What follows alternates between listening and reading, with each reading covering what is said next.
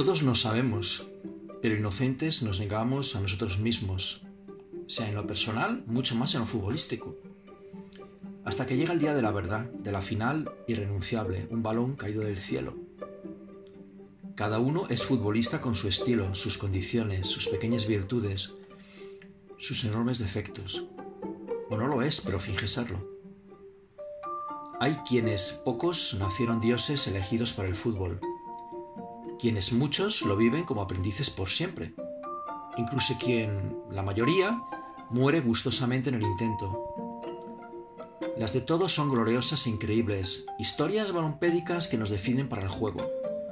Lo cierto es que el balón, más pronto que tarde, nos llega al pie o a las cercanías y nos pone en evidencia, porque, quieras o no, deberás devolverlo con un sentido a alguien de tu equipo o reconocerte un sin talento. A mí, el primer balón me cayó del cielo y me definió. El portero rival se acercó al borde de su área con la pelota en las manos, la puso a flote con traidora delicadeza porque, antes de caer, la castigó con un golpeo potente e inmisericordia que la mandó más alta que el cielo. Ese día entendí bien el concepto de infinito.